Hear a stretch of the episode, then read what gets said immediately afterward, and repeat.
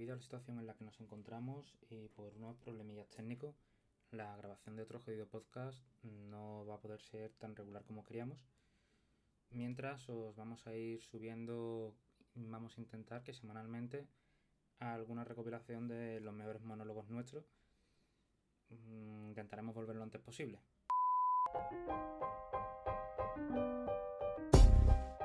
Los monólogos de otro jodido podcast.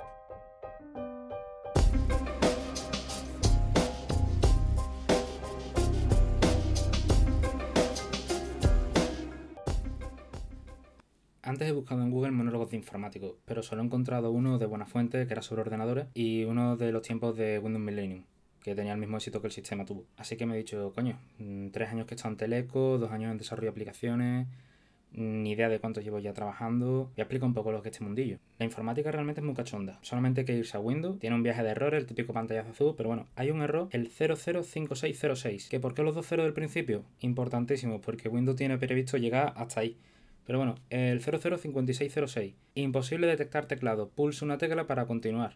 Con dos cojones.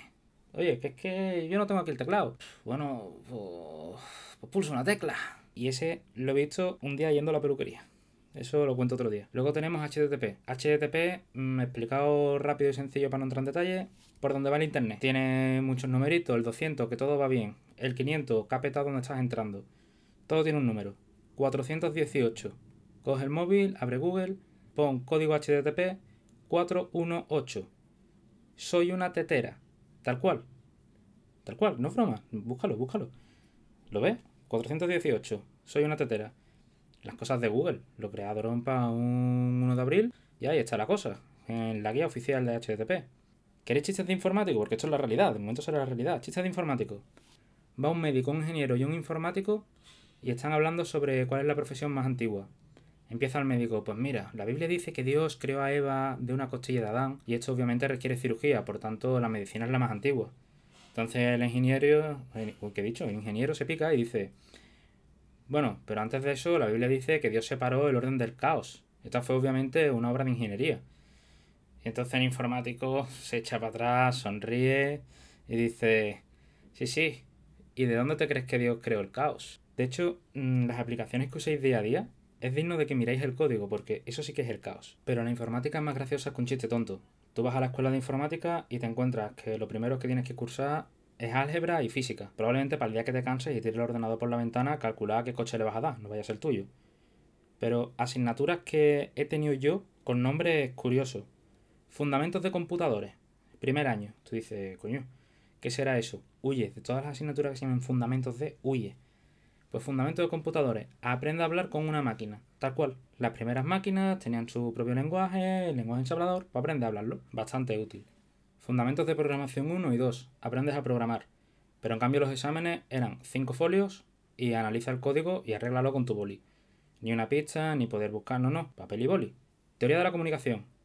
Que van más allá de que uno habla y otro escucha. Fundamentos de aplicaciones y servicios telemáticos. Fundamentos de radiocomunicación.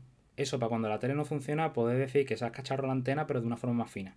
Luego tú puedes ser de hardware o de software que no todos te saben instalar la impresora nueva esa tan moderna que va por el wifi y puedes imprimir el meme ese tan gracioso que acaba de pasar a tu madre por el grupo de la familia. La explicación sencilla de las diferencias.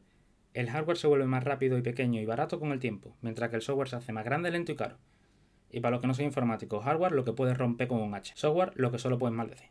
Cuando por fin has terminado, te vas a hacer las prácticas obligatorias y mientras por la noche en tu casa montas la aplicación con 800 requisitos que te están pidiendo para tener el título. Mi proyecto era un programa de gestión de envío que funcionaba mejor que lo que usábamos en Telepi.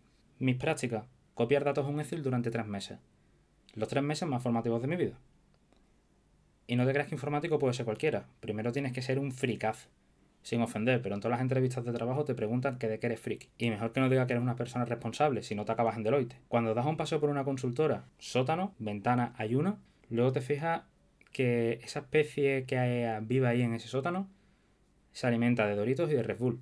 Pero bueno, los de marca blanca, porque las máquinas de vending te ponen solamente las malas. Luego miras la mesa, ratones llenos de luces que parecen una discoteca, teclados llenos de luces que parecen una discoteca, cascos gordos llenos de luces que parecen que se están comunicando con el espacio exterior. En una discoteca. Las botellas de agua no son lanjarón, son termos de Sony, Star Wars o la fricada que haya en ese momento. El uniforme oficial de que hay un informático, zapatilla rancia, vaquero y con algún agujero, camiseta friki. Pero como vayas con un polo o una camiseta normal te miran mal, salvo en Deloitte que ellos trabajan con un traje. Ahora hablemos del día a día. A ti te pagan por picar código para montar algo que quiere el cliente. El cliente con C mayúscula, porque lo que él diga va a misa. Pero hasta que lo que quiere el cliente que se lo dice a uno llega a ti, ha cambiado tanto que no se parece en nada. Lástima que aquí no puedo sacar el cartelito a lo Albert Rivera y enseñaros la foto. Mm, se pondrá en Twitter. Pero lo resumo. El cliente se lo explica al jefe, al jefe de proyecto su idea. Él lo explica a su manera, porque claro, quiere explicarlo bien, pero todos nos equivocamos. El jefe de proyecto entiende lo que quiere porque claro, él quiere escuchar bien, pero él tiene su idea. El jefe de proyectos queda con un analista, se toma un café y le cuenta, pues mira, el señor este me ha dicho que quiere y lo explica, pero ya no lo explica como lo había hecho el otro, sino que cambia. Ya el columpio mm, eh, tiene una rueda que pasa por aquí. Pero claro, el analista no es el que te hace la aplicación, el analista es el que la detalla para que luego los programadores la hagamos. Pero el analista no sabemos qué es lo que se fuma realmente antes y al final lo que te da no te cuadra. Y al final tú pues, te pones a programar. Y luego el resultado es que por suerte tenemos a la gente del equipo comercial que vende todos los fallos y retrasos como si fueran a favor del cliente y no como si la estuviéramos liando. Pero en serio, mirar el Twitter del programa, buscar una foto, se pondrá, no sé, cuando se suba esto, y porque ahí lo vais a entender. Luego probar que funciona perfectamente e instalarlo. Y salvo que tu cliente sea charcutería Pepe, te toca hacerlo un día a las 3 de la mañana para que aquí los usuarios no, afecten. Y la suerte es que has pasado por la Alameda, porque claro, a las 3 te da tiempo de sobra de coger y, bueno, y de prepararte para la noche que te queda. Así que por favor, llamamiento coja agua todo. La próxima vez que te compres una impresora de las modernas, que el móvil no te funcione o que te entre el COVID por el ordenador, no me diga, oye, tú que sabes de ordenadores, a ver si me pueden mirar esto. No, no. Llama a tu sobrino, que sabe leer en Google, que a fin de cuentas es lo que voy a hacer yo.